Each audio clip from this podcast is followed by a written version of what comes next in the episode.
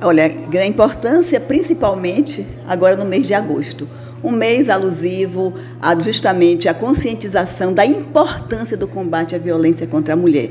Lei Maria da Penha, completando 16 anos, e isso a gente tem que levar para as pessoas esse encorajamento e a rede, porque a política para as mulheres é uma política transversal. Nós precisamos de todo o apoio e aqui, como conseguimos, com toda a rede de proteção à mulher, Feira de Santana é uma referência, com certeza, porque nós trabalhamos de uma forma bem sincronizada.